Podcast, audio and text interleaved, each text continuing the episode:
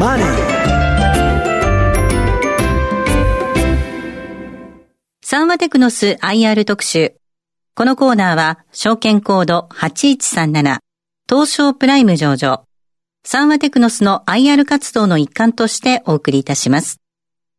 ご出演は、サンワテクノス株式会社代表取締役社長、田中博之さんです。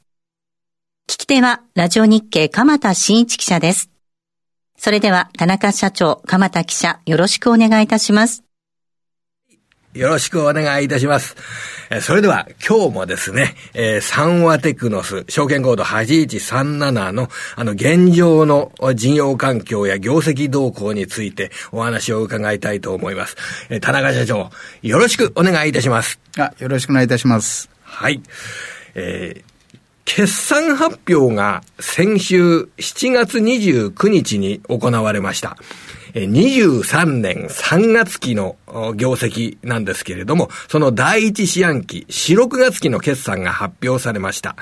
数字を私の方から申し上げますと、売上高が391億円、1年前に対して16%、17%近くの増加になりました。そして営業利益については13億4000万円。こちらは37%の増益となっております。どのような事業環境であって、そしてどんな成果を収めたのか、えー、このあたり、まず田中社長、よろしくお願いいたします。はい。えー、第1クォーターの、えー、発表をですね、7月29日にあの非常にいい成績で発表できまして、どうも皆さんありがとうございます。で、まあ、状況ですけれど、えー、第一クォーターを言いますと、どういうことが起きたかというと、昨年と同様に、物不足は、えー、我々の業界の物不足は依然と続いております。それとサプライチェーンの混乱も、前回このコーナーでお話しさせていただいた通り、えー、依然まだ混乱しておると。で、それに加え、えー、米国のですね、金利の値上げ、えー、による急速な円安、さらにウクライナの問題、そして特に4月5月ですけれど、えー、中国の上海のロックダウンなどの問題が、えー、この第一クォーターに起きました。で、まあそんな中で当社におきましては、あの非常にいい業績が出たという状況でございます。それで特にここでお話ししておきたいのは、上海のロックダウンの現地の影響ですけど、当社の連結決算の中で、日本は4月から6月が第1クォーターでございまして、実は海外の方はカレンダーイヤーでやっておりまして、この四六の数字、上海における四六の数字は第2クォーターになります。で、つまり、えー、と、我々が言う第1クォーターと今申し上げているのは、海外の、えっ、ー、と、従って、1、3月、今年の1、3月足す、えー、日本の四六という内容でございます。えー、という状況を最初に申し上げておきます。そうなんですか。そうすると、えー、と、中国においての4、6月期決算というのは、連結決算においては、7、9月期に計上されるという、そういうことそういう考え方で、の方がよろしいですね。はい。わ、かりました。では、まずその4、6月期なんですけれども、この、ね、今お話になったように、すごくいい決算、37%営業利益の増益ですから、いい決算に見えるんですけれども、あの、例えば業界別で、こっちの業界は非常に強かったですとか、ここはちょっと物足りなかったですとか、そういうようなことっていうのはありますかね？はい。あの、これはもう前年と全く同居、えー、同じ状況でございまして、えー、当社でいう半導体製造装置の業界、はい、えー、極めて、あの、堅調な推移をしましたということと、あと、まあ、当社の、えー、主たる一番ドメインのあのですね一番ボリュームゾーンが FA 産業機器と言われるところでございます、これはものづくりでございましてこちらもまあ前回も話している通り、コロナ禍とはいえ、非常に各社設備投資が旺盛でございまして、非常にいいと。あと、自動車ですね、自動車の車載。で、こちらはですね、これはもう新聞などに発表の通り、車の生産台数によって、ええー、そのまま影響を受けるところでございまして、ここは若干マイナスという内容でございます。はい、わ、はい、かりました。そして、あの、最後にその、ここでは中国の影響が、まあ、7、9月期に反映されるというようなお話になりますけれども、えー、業績の計画自体は、これは、えー、どうでしょうか？あの、中国のロックダウンの影響などを踏まえて、あの、どのような考え方を持てばよろしいんでしょうか？はい。実はですね、うん、C、えー、中国の上海の、えーにおける4月、5月の、ええ。出来高って言ったらよろしいんでしょうかね、計画の進捗率は、おおよそ36%、うん、だから70、60、4%ダウンと、非常にあの大きく影響を受けております、ところが C5、6月でもうかなりのところを、ええ。挽回が入っておりまして、はい、この海外でいう第2クォーターですね、ええ、つまり、えーと、だから、えー、C、ええ C56、はい、の後の7、7 8、9ですね。今始まってますね。そうですね。あと7、8、9で、はい、ほぼほぼ計画値のほぼほぼ中国の方も90%以上の出来高になる見通しを立てております。あ、そうですか。はい、では、現状において中国というのは、あの、ロックダウン後は回復しているという捉え方でよろしいわけですね。はい、国内の受注はどうなんですか？かなり、あの、以前は、あの、高い水準の受注を取ってるというようなお話を伺いましたけどね、6月には。えー、とこえー、国内の方もですね、普通ですね、4月って新年度に入りますと、えー、いつも前年、えー、頑張っちゃうもんですからね、えー、4月は結構受注売上とも、えー、ブレーキかかってスタートするのは例年なんですけど、うん、なんとこの4月にですね、過去最高の受注高を、えー、記録したと。思っていたら、なんと6月にそれを上回る受注を、あ。のー、ができたと、はい、ですね。で、7月も実は昨日、えー、先日終わったわけですけど、7月も非常に高い水準での受注が、えー、いただいているということで、依然とですね、あの、まあ、えー、新聞、ラジオではかなり、あの、厳しい内容の報道がされておりますけど、お客様からのご注文非常に旺盛の状況が続いているという状況です。はい。わかりました。えー、6月15日、前回のご出演の時に、えー、サプライチェーンの制限、こちらが引き続きあるというお話を伺いましたが、まあ、それから1ヶ月半ばかり経過しました。そのサプライチェーン動向というのに変化はありますでしょうか？はい。えっ、ー、と、現状もですね、これも前回と大きくは変わっていません。はい、えー、入らないという、ズバリ入らないという状況ですけど、えー、今年に入って、または、えー、今期に入って、入るものは入る。入らないものは入らないというのが非常に、えー、明確になってきてるということでございます。で、特にこれが我々の、または市場にどういうことが起きてるかと申しますと、これはまあ、カレンダーイヤーの今年になってから、えー、でございますけど、私たちのお客様の在庫、仕掛かり在庫含めた在庫が非常に増えてきてると。しかしそのお客様は物が作れないので、まだえー、物が欲しいとおっしゃってる。で、我々の仕入れ先の在庫も非常に増えてきてる。で、増えてきていながら、まだまだ物が出せないと。各いう当社も、えー、在庫が非常に増えてきてると。つまり、我々の市場のサプライチェーンの中で、どの領域においてもみんな在庫が増えてきてると。逆の言い方すると、うん、冒頭に申し上げた通り、必要なものがなくて、不,、まあ、不必要とは言わないですけど、うん、つまり、市場のサプライチェーンのミスマッチがずっとここ起きてると。いうふうに理解しております。はい。そうしますと、まあ、どこかの場面、今年度の、例えば年末とか来年の初めですとかで、一回そういった、あの、サプライチェーンが流れ始めた時に、その在庫を消化するような場面ですとか、あそういったものも考えられるわけでしょうか、ね、もちろん、これはもう最初から、えー、我々のお客様、我々も仕入れ先さんも含めて、すべての段階において必要数に対してプラス何パーセント、何十パーセントのあのオーダーをかけて物を確保しようと、それをもう1年、2年近くそういうことをやってきてるわけですから、これは必ず、うん、正常に戻す必要があると。ただまあ、市場、従来のですね、世界規模の、うん、なんていうんですかね、供給、地域的なですね、はい、供給体制も実はこのコロナ禍によって、またはウクライナ戦争によって、大きくここも分断されてきているので、ま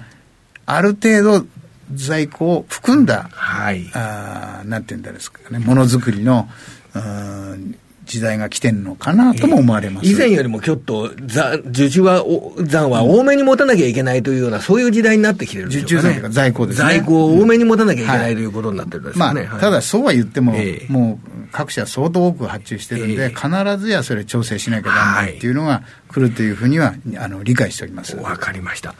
えー、そして、あの、世界の経済のキーワードとして今、物価上昇といったものが、あ関心を集めております。物価上昇は国民の生活に、まあ、いろいろな影響を与えるわけですけれども、えー、サンワテクノスの事業においては、物価の上昇というのは、何らかの影響といったものはあるものなんでしょうか？はい、あの我々ですね、こういうあの B2B の、うん、FA 関連の B2B の世界で、えー、長年ずっとあの仕事をやってきておりまして、まあ、いわゆるその成長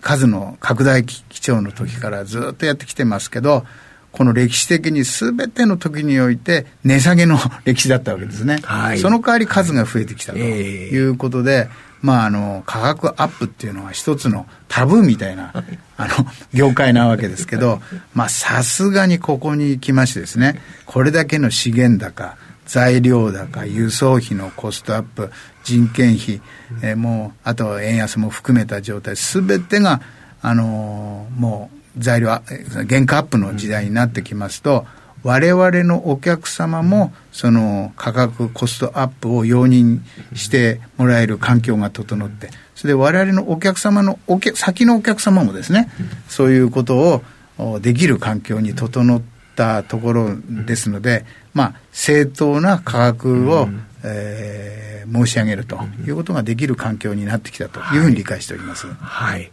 えー、そうしますと、仕入れ価格の上昇も、えー、販売、適正な販売価格によって、えー、企業としての利益、うん、これはやはり維持していく、拡大させていくということ、当然これは努力されるわけなんですね。これはもう非常にですね、今、今までこれ新聞なども先に書かれている通り、うん、日本のマーケット自体がちょっといびつな形になってきたんではないかなと私も思っておりまして、まあ、言い方間違えると黒田総裁みたいに叩かれてしまいますけど、やはり、えー、適正な、えー、利益を各企業が、えー、受けて、それによって家庭の収入も増えて、で、まあ、物価上昇も当然起きて、適正な物価上昇も起きて、そこで、え物価上昇を上回る賃金というか収入が増えれば、これは正しい、はい、姿じゃないだろうかというふうに思っております、日本経済が拡大して、日本の多くの方々が幸せになるというような、はい、そういう方向性に向かえばいいわけですよね。はい。